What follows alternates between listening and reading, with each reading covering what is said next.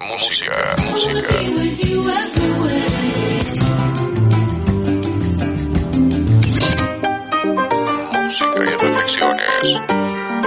Música y reflexiones. Reflexiones.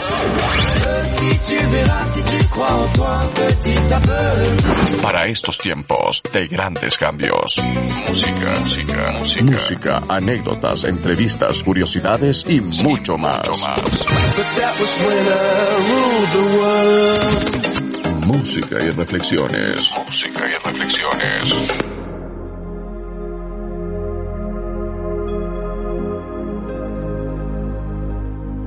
Buenos días, buenas tardes, buenas noches oyentes planetarios de Radio Serenidad. Hoy estaré comentando sobre el significado de la transición de era justamente porque a raíz del primer programa en que mencioné algo, una persona me, me preguntó sobre este tema y aunque resulte claro para algunas personas, no es así para muchas otras y por eso estaré abordando eh, de la forma más clara y objetiva que puedo, considerando que las evidencias están al alcance de todos y bueno, que se está moviendo mucha energía en el planeta. Si deseas participar con tus preguntas, inquietudes o peticiones musicales, nos puedes escribir a través del WhatsApp de radioserenidad.com. Eh, recuerda también que el programa se eh, retransmite, el reprise es los domingos a las 19 horas de Ecuador, 21 horas de Argentina y si no lo escuchas en vivo, pues en las plataformas de podcast lo puedes encontrar como eh, Reflexiones con Goipas. Vamos a comenzar con un segmento de música y los temas serán Glistening Fields de Yarla o Leonard y eh, Mojave o Mojave eh, del Afrokel Sound System del cual Yarla o Leonard también fue parte. Recuerda que tu participación durante los programas en vivo es, es importante para nosotros. Cuéntanos desde dónde nos escuchas por medio del WhatsApp de radioserenidad.com. Every day dream. All I want is not to stop. Trying to keep ahead and not look back. And fall among the rocks. Of what we felt that we still feel when your heart is blown open and revealed. One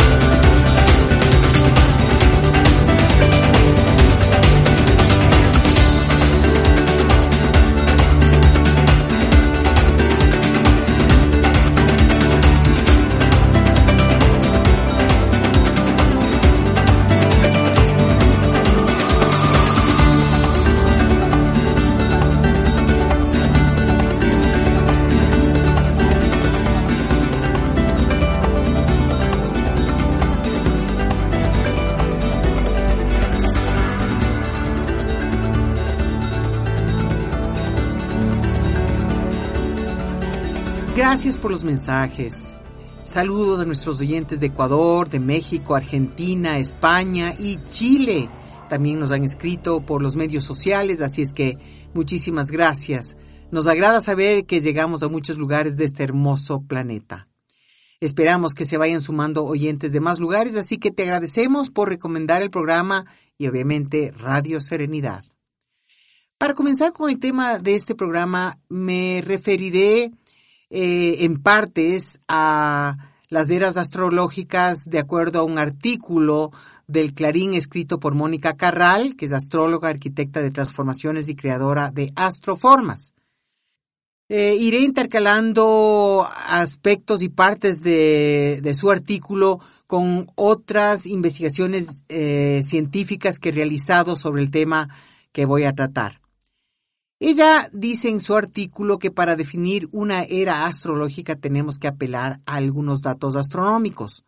Todos sabemos que si tomamos una brújula, su aguja se alinea con las líneas de fuerza del campo magnético de la Tierra indicando dónde se encuentra el norte magnético, que es diferente del norte geográfico, ¿no?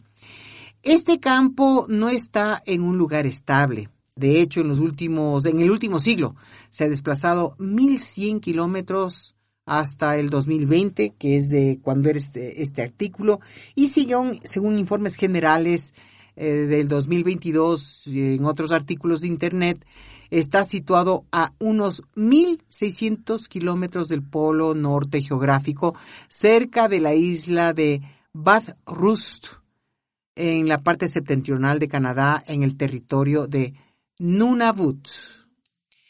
En la web de información.es dice que el polo norte magnético se mueve en dirección a Siberia 60 kilómetros cada año. Este fenómeno se acelera y durará aún varias décadas según informes científicos. Los polos magnéticos son inducidos por el movimiento del hierro líquido en el núcleo de la Tierra. Después de vagar por el Ártico y por Canadá hacia 1860, el norte magnético comenzó a desplazarse hacia Siberia. La novedad consiste en que los expertos creen que la velocidad de su movimiento ha aumentado en las últimas décadas. Sin duda, esto está vinculado a los cambios que se están dando en el núcleo del planeta. The Proceedings of the National Academy of Sciences, PNAS, una revista revisada por colegas de la Academia Nacional de Ciencias, es una fuente autorizada de investigación original de alto impacto que abarca ampliamente las ciencias biológicas, físicas y sociales. La revista tiene un alcance mundial y la presentación está abierta a todos los investigadores de todo el mundo. En su web hay un artículo que dice que nuestro planeta es un sistema muy dinámico, compuesto por el núcleo y varias capas como el manto, la litosfera, los océanos y la atmósfera, hasta el espacio cercano a la Tierra informa que hay cambios recientes del núcleo de la Tierra derivados de observaciones satelitales de campos magnéticos y de gravedad. Discover Magazine dice que el núcleo que se encuentra en el centro de la Tierra se compone de dos partes. La capa exterior compuesta por una aleación de hierro líquido que tiene un espesor de aproximadamente 2.180 kilómetros eh, también se cree que el núcleo externo es responsable del campo magnético de la Tierra. En contraste, el núcleo interno está hecho de aleación de hierro sólido con un radio de 1223 kilómetros. Sobre el campo magnético, Wikipedia dice que el campo magnético es generado por corrientes eléctricas debido al movimiento de las corrientes de convección de una mezcla de hierro fundido y níquel en el núcleo exterior de la Tierra. Estas corrientes de convección son causadas por el calor que escapa del núcleo, un proceso natural llamado geodínamo.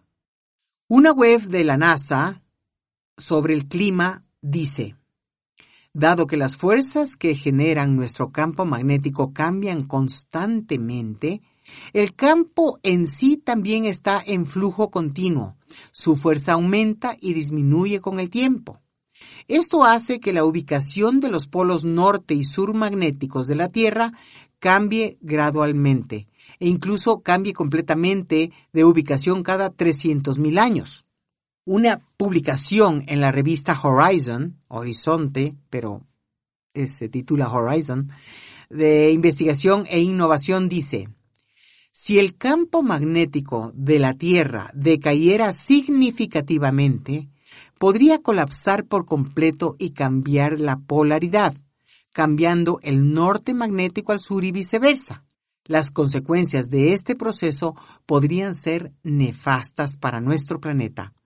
Esto puede ocurrir en los siguientes 100 a 500 años, ya que según el doctor Nicolas Souveny, del Centro Europeo para la Investigación y Enseñanza de las Geociencias Ambientales en eh, E-en-Provence, en Francia, el campo geomagnético ha estado decayendo durante los últimos 3.000 años. Y si continúa cayendo a ese ritmo, en menos de un milenio estaremos en un periodo crítico. El campo magnético de nuestro planeta es creado predominantemente por el flujo de hierro líquido dentro del núcleo. Siempre ha sido una característica de nuestro planeta, pero ha cambiado de polaridad repetidamente a lo largo de la historia de la Tierra. Cada vez que se invierte, hasta 100 veces en los últimos 20 millones de años, mientras que la inversión puede tardar unos mil años en completarse, deja magnetización fosilizada en las rocas de la Tierra. Al tomar núcleos o columnas de sedimentos del fondo del mar, como una pajita larga que puede extenderse hasta 300 metros con la ayuda de un taladro, podemos mirar hacia atrás en el tiempo y ver cuándo ocurrieron estas inversiones. El doctor Zubení y su equipo observaron dos formas particulares de elementos que les permitieron investigar la historia del campo magnético de nuestro planeta con mayor detalle. Para que se produzca una inversión de polaridad, el campo magnético debe debilitarse en aproximadamente un 90% hasta un nivel de umbral. Este proceso puede llevar miles de años y durante este tiempo la falta de un escudo magnético protector alrededor de nuestro planeta permite que nos golpeen más rayos cósmicos, partículas de alta energía de otras partes del universo. Cuando esto sucede, estos rayos cósmicos chocan con más y más átomos en nuestra atmósfera, como el nitrógeno y el oxígeno. Esto produce variantes de elementos llamados isótopos cosmogénicos como el carbono 14 y el berilio 10, que caen a la superficie. Y al estudiar las cantidades de estos en los núcleos, podemos ver cuándo se produjeron las inversiones de polaridad. La última inversión ocurrió hace más o menos, se podría decir, entre 772 mil y 774 mil años. Desde entonces el campo casi se ha invertido 15 veces, lo que se conoce como excursión, y su fuerza ha disminuido significativamente, pero sin llegar al umbral necesario antes de volver a subir. Aquí es cuando estamos en mayor riesgo, ya que el campo se descompone y luego recupera su fuerza. La última excursión ocurrió hace 40.000 años, y la evidencia sugiere que nos dirigimos nuevamente en esa dirección. Las consecuencias se pueden notar en las irregularidades en los satélites y su impacto en la telefonía celular, el Internet, la navegación y también en las georreferencias. Hoy ya podemos ver los efectos de un campo magnético debilitado en nuestros satélites en órbita, dice este artículo en Horizon. En el Océano Atlántico, entre América del Sur y África, existe una vasta región del campo magnético de la Tierra que es unas tres veces más débil que la intensidad del campo en los polos. Esto se llama anomalía del Atlántico Sur y es el enfoque del proyecto CORSAT dirigido por el profesor Chris Findlay de la Universidad Técnica de Dinamarca, cerca de Copenhague. Usando datos de múltiples satélites, incluidos los tres satélites SWARM de la Agencia Espacial Europea, lanzados en el año 2013, este proyecto está tratando de descubrir qué está causando esta anomalía del Atlántico Sur. Esta es una región donde vemos que los satélites experimentan fallas electrónicas constantemente, dijo el profesor Finlay. Y no entendemos de dónde viene esta región de campo débil. No entendemos qué la produce y cómo podría cambiar el futuro. En tal caso, concluyen que la disminución del campo geomagnético es mucho más importante y dramática que la reversión de los polos. Eso dijo el doctor Souveny. Es muy importante entender que si el campo actual se reducirá a cero en el próximo siglo, tendremos que prepararnos porque una mayor cantidad de partículas solares cargadas bombardearían el planeta, lo que haría que las redes eléctricas y los satélites fallaran y aumentaran la exposición humana a niveles más altos de radiación ultravioleta que causa cáncer. Esta información ha sido una perspectiva científica estimulada por el inicio de un artículo astrológico que es importante considerar. Entonces, queda claro que algo inusual viene pasando en el núcleo de la Tierra y que el campo electromagnético ha disminuido. O sea, inusual en relación a lo que estamos acostumbrados, pero esto es algo que ha pasado en la Tierra muchas veces. Esto ha hecho que penetren rayos cósmicos que se pueden entender desde la materia y también desde el mundo espiritual.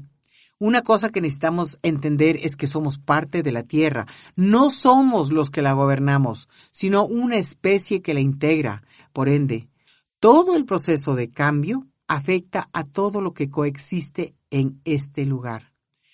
Tomémoslo ya sea exclusivamente por el plano físico, el espiritual o los dos, es evidente que está pasando algo que cada vez es más intenso y es global. ¿Podemos asociar el cambio climático y los desastres naturales extremos con esto? Podemos asociar las rebeliones sociales y el despertar de conciencia, el encuentro de flamas divinas, la física cuántica y la tremenda lucha entre la oscuridad y la luz que vemos manifestando eh, en estos momentos entre los centros de poder con el cambio en el núcleo de la Tierra?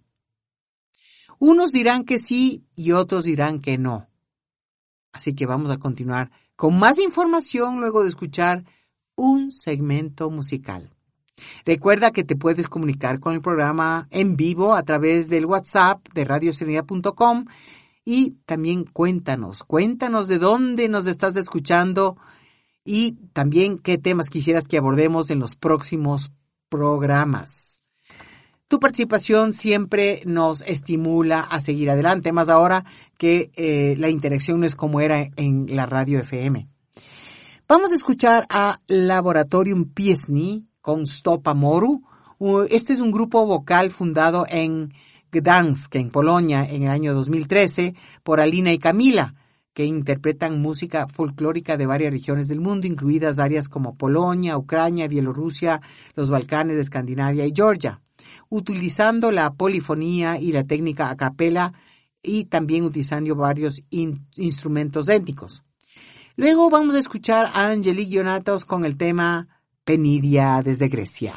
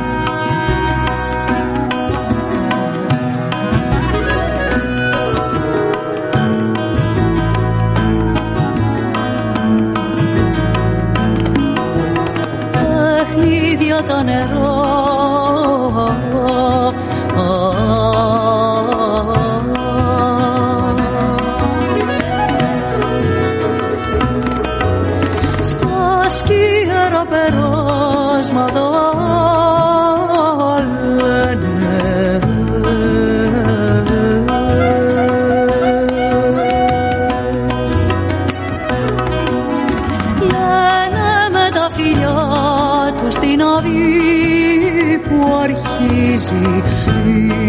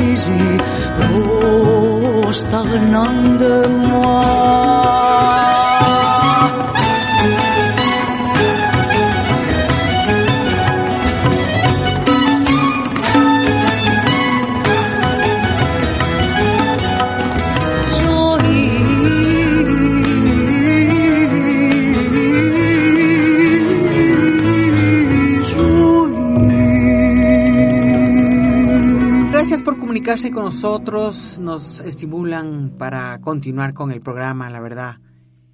Eh, este es un tema súper interesante, lo que está pasando en el planeta eh, a nivel físico, desde el núcleo de, de, la Tierra que está generando cambios en el campo magnético, eh, bueno, también está afectando el movimiento del norte magnético, pero pensemos en que este cambio desde el núcleo también nos invita a pensar desde dónde van a venir los verdaderos cambios para la humanidad.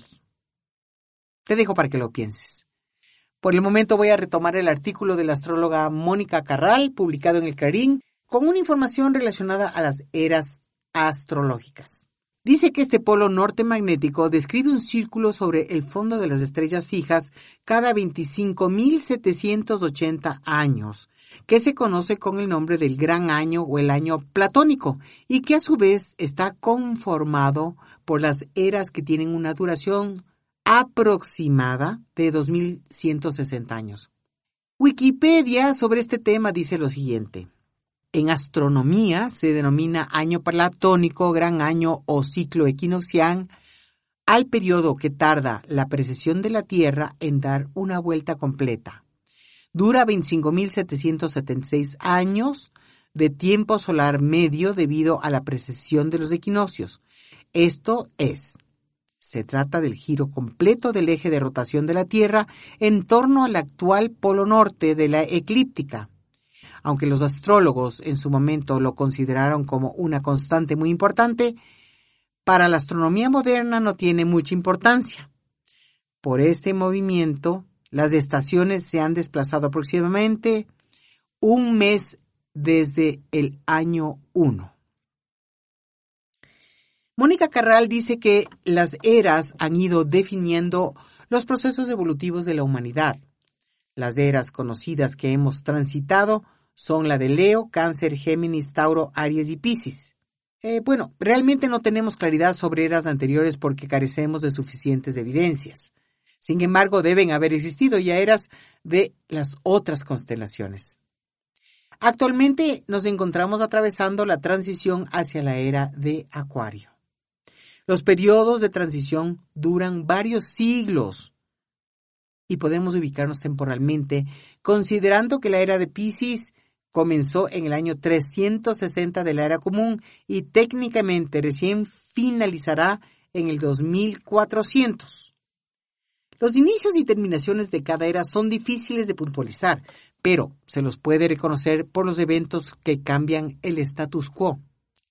Así fue el cambio de Aries a Pisces, lleno de guerras, cambio de valores, aparecieron nuevas religiones que surgieron de la violencia, y la transición duró cientos de años. Lo que sucede es que la perspectiva humana quiere aplicar el tiempo humano y el planeta tiene otros tiempos. Así como dice Mónica Carral, volviendo a su artículo, que también es una suposición, la era de Pisces iniciaría en el año 360 del Ara Común.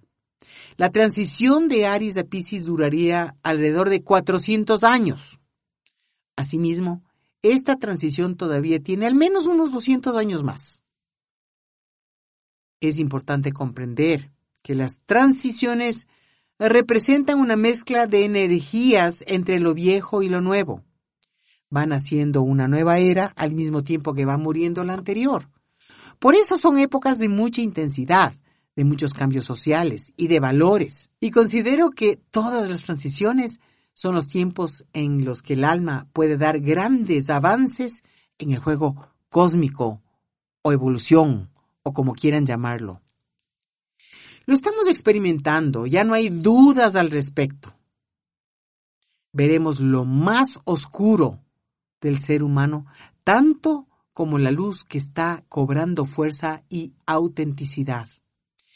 El despertar espiritual es inminente, sino que hay que entender que este proceso de despertar implica una profunda, profunda transformación en las creencias, en la forma de ver la vida, en eh, la forma de vivirla, una transformación en lo que creemos que es el ser humano.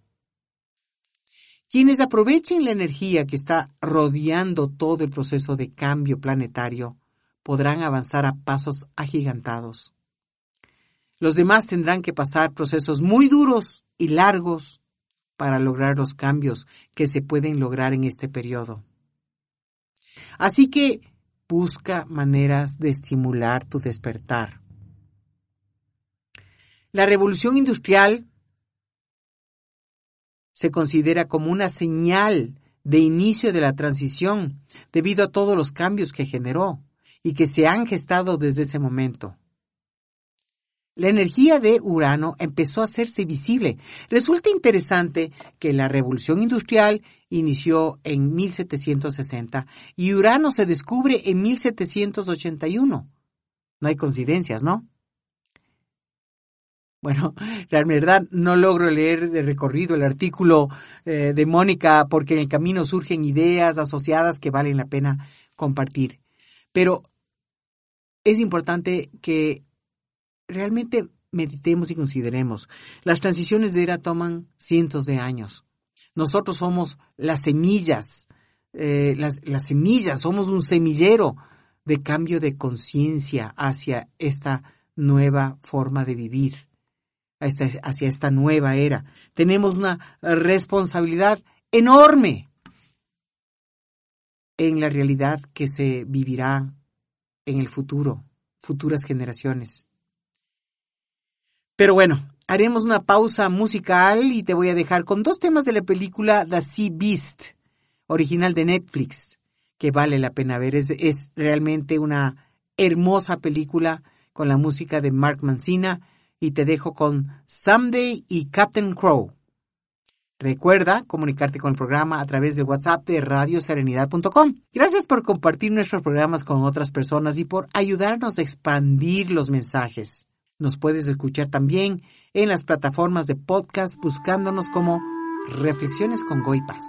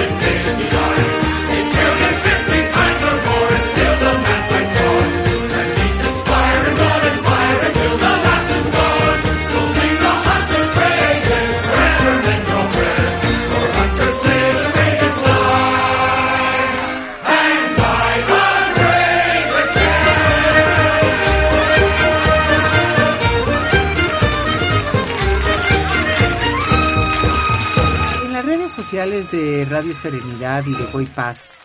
Pedí que nos eh, dejen saber qué temas desean que abordemos en el programa y nos han sugerido hablar de Ayurveda, de psicología no convencional y de las llamas gemelas, entre algunos temas interesantes. Tenemos todo apuntado y ofreceré entrevistas y reflexiones sobre estos temas. Escríbenos a través de estos medios sociales, puede ser el Facebook, el Twitter o el Instagram. Eh, si hay temas que quisieras que abordemos eh, en los programas o escríbenos por el WhatsApp de radioserenidad.com. Gracias por nutrir el programa. La verdad es que saber en dónde están ustedes, en, eh, las necesidades que tienen, nos ayuda a poder orientar los temas que vamos abordando en el programa. Y, y bueno, eso es lo que realmente queremos. Tener una interacción para hacer un proceso mutuo de transformación. Mónica Carral, en este artículo del Clarín que les mencioné, Dice que la astrología nos ha demostrado que a medida que la humanidad ha reconocido en el cielo la existencia de ciertos planetas, pudo comenzar a vivenciar sus energías. El planeta regente de la energía de Acuario es Urano y fue descubierto en 1781. Eso no fue impedimento para que, mucho tiempo atrás, seres muy creativos y sensibles a esta energía pudieran manifestarla, como el caso de Mozart en 1756 o de Francis Bacon en 1561. Bueno, la verdad es que ahora tomo un pequeño giro del, del, eh, artículo y voy a hablarles sobre el descubrimiento de Urano, que es súper interesante. El 13 de marzo de 1781, William Herschel escribió en su cuaderno de observaciones que había observado un Géminis, una curiosa estrella difusa, que era visiblemente más grande que el resto de las estrellas en el mismo campo de visión. De hecho, este astro no podía ser una estrella, pues tenía forma de disco, y además se desplazaba respecto del fondo de estrellas fijas. Con esta forma y desplazamiento, el nuevo astro tan solo podía ser un objeto del sistema solar, un cometa, un satélite o un planeta. Como las posiciones de los planetas rodeados de sus satélites eran bien conocidas, Herschel concluyó que se trataba de un nuevo cometa, y así lo anunció. Pero las observaciones que siguieron mostrando que el nuevo astro no tenía los bordes difusos de los cometas, sino que su contorno era bien nítido y definido, además su movimiento no era el acostumbrado de las órbitas fuertemente alargadas de los cometas, sino que seguía una órbita lenta y casi circular. La lentitud de su movimiento claramente indicaba que se trataba de un objeto más lejano del Sol que el propio Saturno. La realidad acabó pronto por imponerse. 173 años después de las primeras observaciones que Galileo realizó con telescopio, Herschel había descubierto un nuevo planeta. Este planeta estaba situado respecto del Sol al doble de distancia que Saturno. Súbitamente, había que revisar la concepción que se había tenido hasta entonces del sistema solar. Nuestro sistema planetario era mucho más grande de lo que se había pensado antes. Ahora nada impedía que incluso pudiese haber planetas aún más lejos. Resulta curioso que antes de Herschel, al menos una veintena de astrónomos profesionales habían observado Urano, pero debido a su poco brillo y a su lento movimiento todos habían pensado que se trataba de una estrella. Por ejemplo, el primer astrónomo real de la Gran Bretaña, John Flamsteed, que vivió de 1646 a 1719, lo catalogó como una estrella denominada 34 Tauri. Herschel recibió el reconocimiento inmediato de los astrónomos profesionales y algunos de ellos sugirieron que el nuevo planeta se denominase Herschel, pero el descubridor sugirió bautizarlo como Georgium Sidus en honor al rey Jorge III de Inglaterra y este curioso nombre, eh, planeta Jorge, se utilizó hasta principios del siglo XIX. La propuesta de denominarlo Urano provino del astrónomo alemán Johann Elert Bode, que vivió de 1747 a 1826, quien argumentó que puesto en la mitología Urano era el padre de Saturno, se podía mantener una secuencia generacional según nos alejamos desde la Tierra. Marte es hijo de Júpiter, Júpiter es el hijo de Saturno y Saturno es el hijo de Urano. Estas son cosas súper interesantes que si no las escuchamos en un programa como este o las investigamos por nuestra propia curiosidad, pues quizás eh, no las conoceríamos. Pero bueno, prometo seguir avanzando con el artículo de Mónica eh, en los siguientes segmentos. Por ahora vamos a, escuchar algo de música eh, y será una música nueva de David Arkenstone con Wouter Kellerman. El tema se titula Across Land and Sea y también otro tema de Arkenstone titulado Wolf's Head.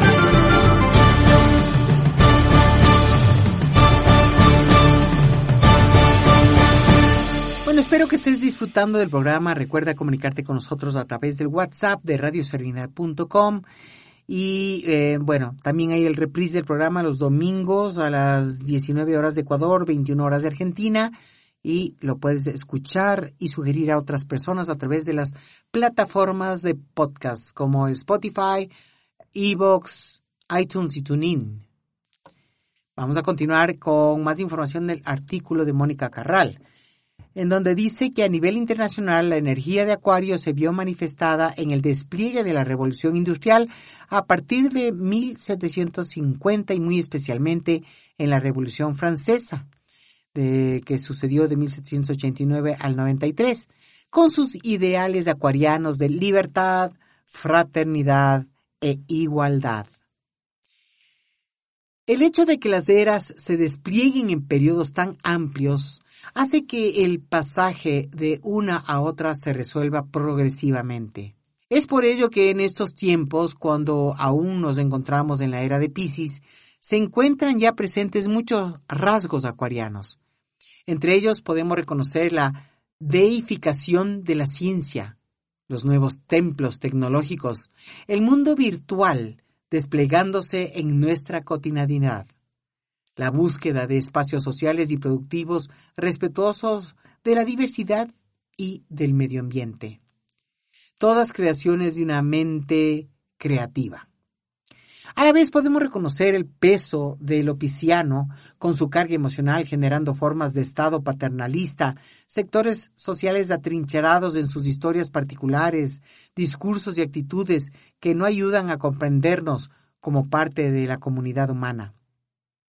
La era de Acuario nos pide dejar de lado las polaridades, mirar más allá de la dualidad, aprender a ser parte de un colectivo sin diluirnos y mantener nuestras singularidades integrándonos en grupos donde se puedan gestionar las diferencias, sintiéndonos parte de la humanidad.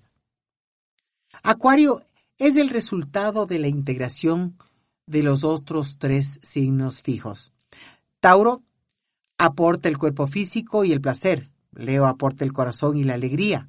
Y Escorpio su propia sombra que lo pone en observación con lo pasional e instintivo. Acuario necesita para manifestarse un yo consciente, yo consciente, función asociada en nuestro cerebro al neocórtex. Tal vez eh, la imagen que más nos puede acercar a la era de Acuario es el concepto de la noósfera. A finales del siglo XIX, dos personalidades pertenecientes a diferentes orientaciones llegaron a describir este concepto. Ellos fueron Teilhard de Chardin, que vivió de 1881 a 1955, religioso jesuita, paleontólogo y filósofo francés, y también el científico ruso Vladimir Vernadsky que vivió de 1863 a 1945. Ellos definieron la noósfera como el espacio de la conciencia colectiva, un nuevo reino biológico en el proceso de formación distinto de la biosfera. Ellos partieron de la hipótesis de que los elementos de la materia poseen un interior dotado de una cantidad infinitesimal de psiquismo, conciencia o espiritualidad, y que la evolución es un movimiento irrefrenable hacia una mayor conciencia. Para ambos pensadores era indispensable que en este proceso participaran individuos conscientes y honestos. Esto no sé por qué, pero bueno, yo lo asocio también o veo una relación más que asociarlo de forma directa. Veo una eh, relación con el inconsciente colectivo de Carl Gustav Jung, eh, porque hablan del espacio de la conciencia colectiva. Pero claro, Jung hace referencia al inconsciente colectivo, porque la verdad, la mayor parte no estamos conectados con esa fuente de una manera consciente. Aquí la noósfera es del espacio de la conciencia colectiva. Muy interesante, ¿no? Bueno, el artículo de Mónica fue escrito en el 2020 y dice que el 21 de diciembre de ese año se dio un importante paso hacia la era de Acuario. Los señores del tiempo Júpiter y Saturno, llamados así porque marcan la evolución social, económica y política a nivel individual y global, se reunieron en Acuario y finalizó así el periodo que comenzó en 1802, de conjunciones en signos de tierra y cuyo protagonismo estuvo referido al desarrollo de los bienes materiales, la economía de mercado, la concentración financiera y su globalización.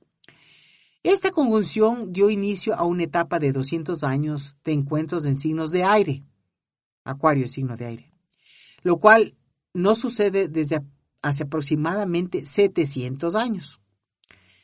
Estos planetas tienen funciones complementarias.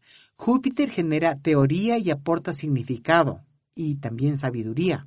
Es el planeta de la expansión, la mirada amplia, los paradigmas, el crecimiento y el desarrollo en sociedad. Saturno aporta la práctica, representa la función del ingeniero o del anciano con experiencia que puede proveer el manual de procedimiento, aportando límite y forma a la visión del fuego jupiteriano. Esta conjunción seguramente va a transformar los dos parámetros que nos dan sentido de seguridad, el tiempo y el espacio. Finalmente pude terminar de compartir la información del artículo de Mónica Carral. Pero bueno, hay algo más que deseo compartir luego de siguiente espacio musical. Eh, te voy a dejar con el tercer movimiento del quinto concierto de Brandenburgo de Johann Sebastian Bach. Un tema maravilloso que siempre que lo escucho recuerdo el cuento del flautista de Hamelin por las notas alegres y mágicas que hipnotizan a cualquiera.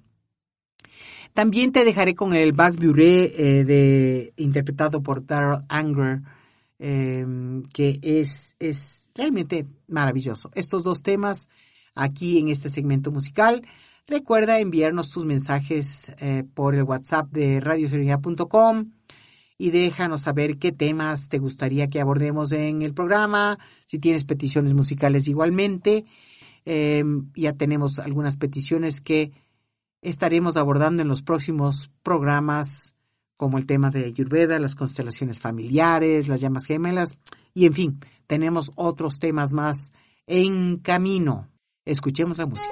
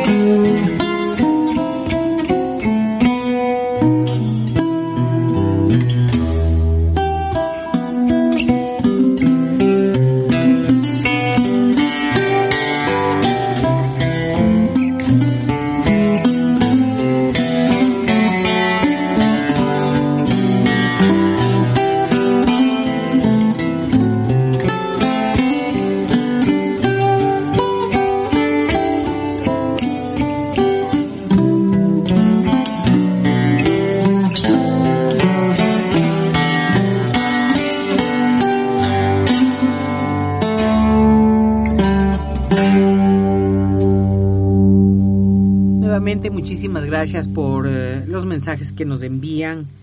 Eh, saludos a, a los oyentes que están en los distintos rincones del planeta y que se toman su tiempito para enviarnos los mensajes. Ahora quiero plasmar en eh, palabras de la mejor forma que pueda eh, algo que he venido sosteniendo por años en este contacto con la noósfera o el inconsciente colectivo, eh, prácticamente la energía que, que, vengo sintiendo sobre esta transición de era. Así es que mm, espero realmente tratar de ser lo más clara con lo que voy a, a compartir. Como han podido escuchar de la información compartida, es difícil poner fechas exactas a las transiciones o a las eras más que nada. Máximo nos podemos acercar de acuerdo con lo que está sucediendo en cada etapa de la vida para los humanos. Nosotros como, como especie nos, nos consideramos separados de la naturaleza Creemos que respondemos a nuestra voluntad personal, a nuestros deseos, dentro de lo humanamente posible. De todas maneras, solo puedo generalizar. Pero el ser humano realmente es un títere cósmico. Es parte del juego de la existencia, solo que no es consciente de este asunto. El títere cósmico es inconsciente de la dinámica de la cual es parte. Por eso cree este títere cósmico humano cree que está en control de las cosas y no puede estar más lejos de la verdad. Más aún cuando al perder la conexión con la naturaleza, perdimos la conexión con nosotros mismos y la conexión con el universo. Por eso hemos necesitado crear dioses para justificar lo inexplicable. Lo que decimos que es un milagro simplemente es una respuesta a una dinámica que no comprendemos y que poco conocemos. Encomendamos nuestra vida a un Dios porque no somos capaces de ser responsables de nuestras decisiones. No somos capaces de ser responsables de nuestra propia vida. Por eso estamos endosando nuestra vida a Dios, a dioses. Y yo realmente creo que hacemos eso porque no estamos conectados con nuestra esencia divina, con nuestra propia espiritualidad. Si lo estuviéramos, no andaríamos buscando consuelo ni luz fuera de nosotros.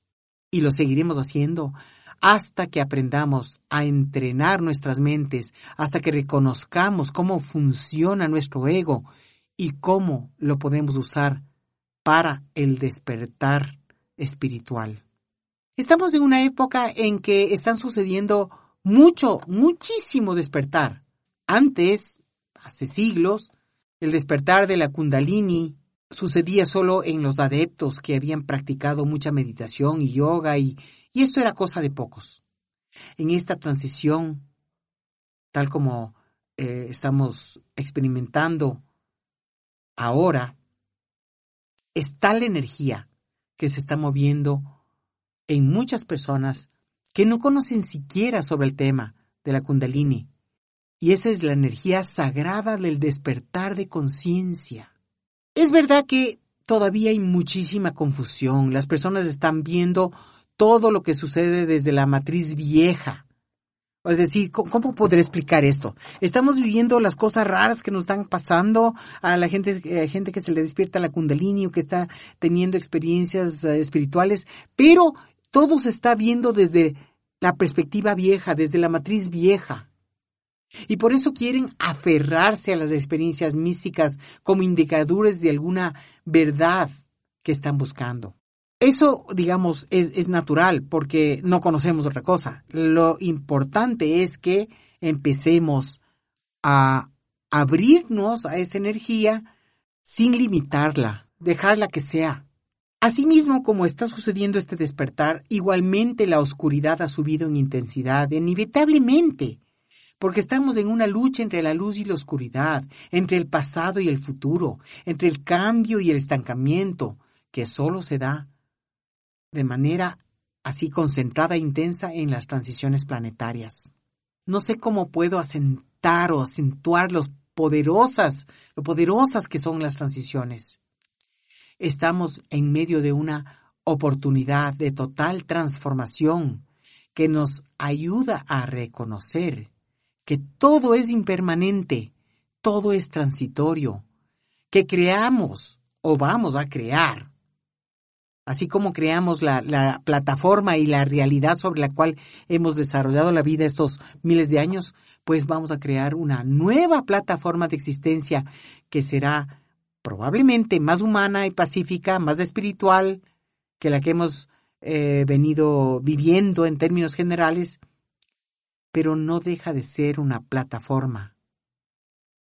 Luego de un par de miles de años, esa, esa plataforma también tendrá que cambiar. Por eso todo lo que vivimos es temporal y eh, lo importante es eh, vivir en, en, el tiempo, pero no ser del tiempo. ¿Cómo, cómo puedo decirlo? Necesitamos eh, usar lo que da el tiempo para impulsarnos en nuestro despertar espiritual. Estamos en medio de una gran turbulencia porque somos seres de hábitos, somos seres de hábitos, y romper lo obsoleto requerirá que seamos sacudidos, super mega sacudidos por todos los lados. Por eso se potencia la oscuridad. Y realmente mi percepción, que no es más que una pequeña visión de todo el pastel, es que todo lo que sucede es una respuesta a una dinámica de la energía que nos rodea. Los grandes megapoderosos que creen estar al mando del mundo son igualmente títeres, cegados por el poder y por la codicia. Son títeres, son ignorantes, porque están cegados por el poder y la codicia. Pero son parte de este juego. O sea, y por eso no sé si decir lastimosamente o afortunadamente, pues, aunque los podamos detestar por lo que pretenden hacer con su, con su poder, son como ángeles caídos que vienen a sacudirnos. Ellos también existen porque son una respuesta a, al pensamiento colectivo. Ellos son una respuesta al pensamiento colectivo y se encarnan en estos eh, seres oscuros, pero que tienen un propósito. No solo podemos eh, querer eh, dirigirnos hacia la luz y todo luz, si no experimentamos la oscuridad, porque vivimos en la dualidad, vivimos en el mundo de polaridades. Entonces, como les digo, no es que hay que, ay, someternos y agradecer a la oscuridad porque nos ayuda a sacar la luz, más bien hay que mirarla e enfrentarla en nosotros mismos para poder empezar a experimentar nuestra esencia de luz, lo que yo diría por naturaleza somos. Polvo de estrellas llenos de luz. Estamos tan estancados realmente en, en las creencias que han dado forma al, al mundo de hoy. Un mundo súper, súper disfuncional. Es importante que lo reconozcamos como tal porque todo lo que vemos que pasa en el, el, en el mundo humano es un reflejo de esa disfuncionalidad. Pero estamos tan acostumbrados y tan estancados en esta que necesitamos sacudones para darnos cuenta de que esto no puede seguir más. La reducción en el campo magnético de la Tierra capaz tiene mucho que ver con la penetración de este estímulo espiritual que está motivando a tanta gente. Es que ya no podemos seguir así. Lo he dicho miles de veces. O cambiamos aprovechando estos impulsos o seremos arrasados pisoteados de muy mala manera. Ahora, el ser humano no cambia nomás, pues, de la noche a la mañana, en términos generales. Necesitamos hacer un proceso. Necesitamos enfrentarnos a nosotros mismos. Todo nos lleva a eso. Por eso les hablaba del núcleo de la Tierra y cómo el cambio del exterior del campo magnético, del movimiento del norte, del polo norte magnético, viene por lo que está sucediendo en el núcleo de la Tierra. Pues eso es a lo que me refería cuando les decía que tenía algo más que decir. Bueno, es porque el cambio tiene que venir de nuestro interior y nosotros estamos tan acostumbrados a ver solo hacia afuera que por eso es que dependemos de dioses, dependemos de, agentes externos a nosotros, em, porque no sabemos ver adentro. Todo nos está llevando a enfrentarnos a nosotros mismos. Pues la siguiente plataforma vibrará en un nivel de conciencia más elevado, más espiritual, y necesitamos hacer esa conexión interna para reconocer el espíritu.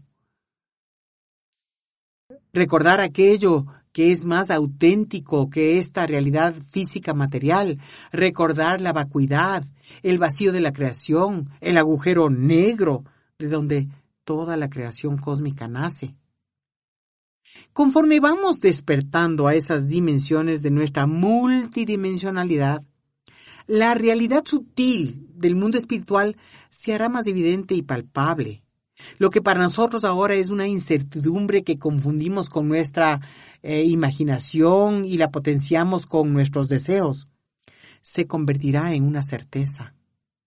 Pero necesitamos conquistar la oscuridad, nuestra oscuridad, nuestra desconexión. Y eso se hace solo aprendiendo a mirarse internamente. Por favor, esto es mega importante ahora.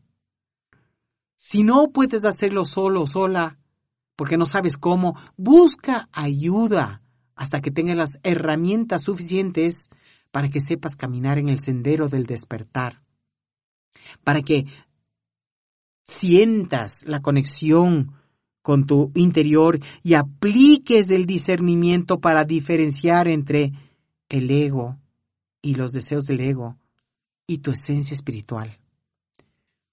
A lo mejor te va a costar económicamente porque tendrás que ir a terapias o a cursos o algo por el estilo, pero vale la pena, hay que invertir en uno para darse esta oportunidad. También puedes acceder a programas como este, que seguro hay, hay, miles hoy en día, cada uno aportando desde un ángulo o una perspectiva diferente, pero seguramente todos, todos enfocados hacia el tope de esa montaña.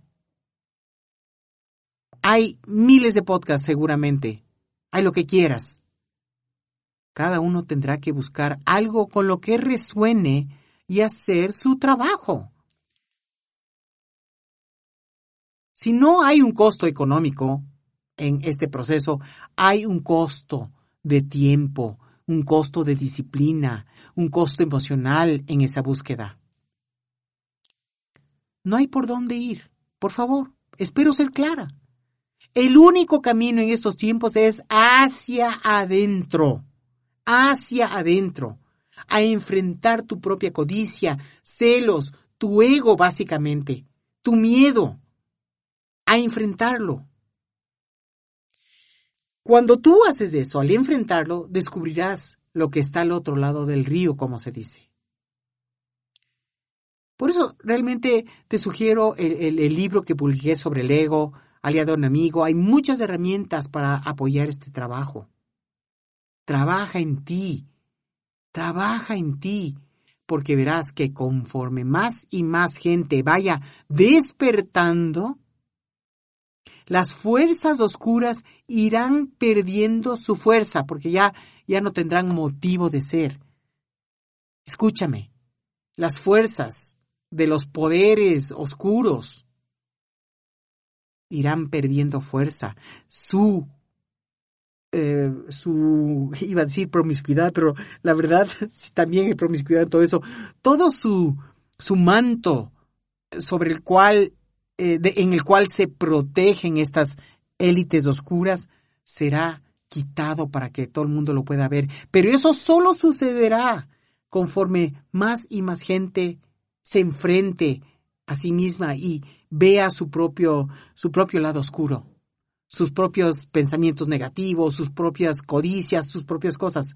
No va a pasar de otra manera. Por favor, con, con, pedirlo y desearlo ahí y ponerlo, digamos, a una palomita volando con pensamiento, no va a suceder este cambio. Es a través de invertir la atención hacia nuestro interior que esto se va a dar. Toda la corrupción, la manipulación de poder, la codicia de esos grupos de poder y lo que hay detrás no es más que un reflejo de lo que necesitamos superar en nosotros mismos. Los venceremos si nos vencemos a nosotros mismos. Yo sé que eh, a lo mejor esto puede parecer una noción descabellada, pero si te sintonizas con la energía que nos rodea, la sientes de verdad, la masticas y la digieres, podrás comprender mejor todo lo que te he dicho. La intensidad de las transiciones no se repite cuando ya se ha establecido la nueva era. Es ahora o será luego de miles de años. En fin, este es mi aporte desde mi pedacito del pastel. Es mi percepción racional eh, de la energía con la que me he conectado. Espero haberle dado una buena traducción. Para concluir el programa, te voy a dejar con el tema musical eh, de Hair, de The Fifth Dimension, que lo debes conocer, The Age of Aquarius, que es de 1969. Y como dice, Let the sunshine in, deja que ingrese la luz del sol. Muchísimas gracias por tu sintonía, por los mensajes, los comentarios, pero yo, si algo puedo agradecerte por encima de todo, es gracias por hacer ese trabajo interior. Todos tenemos que participar en esto. Todos tenemos que ser parte de este cambio, pero por favor, no es hacia afuera, es hacia adentro. Lo mejor que yo puedo sentir gratitud es por el trabajo que tú haces y harás para transformar, para reconocer, para conectarte con contigo, con tu esencia interna.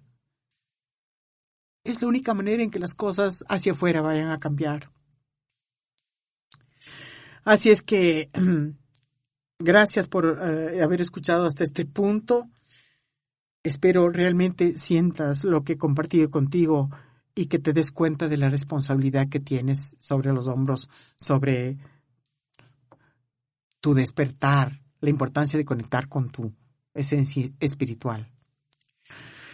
En fin, em, recuerda que puedes enviar el programa a otras personas por medio de las plataformas de podcast, que son el Spotify, el iBox, el TuneIn y el iTunes. Y que puedes comunicarte con nosotros por medio del WhatsApp de radioserenidad.com.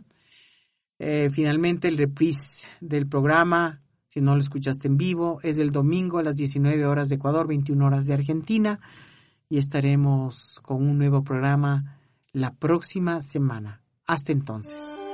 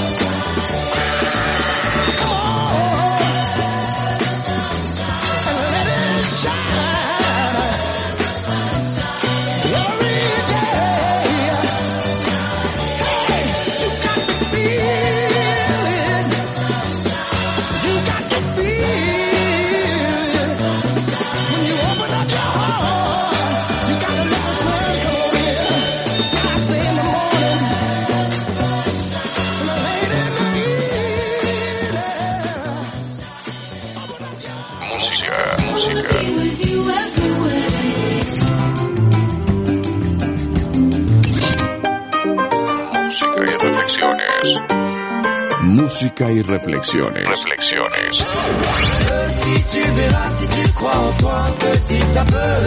Para estos tiempos de grandes cambios. Música, música, música. Música, anécdotas, entrevistas, curiosidades y mucho más. Música y reflexiones. Música y reflexiones.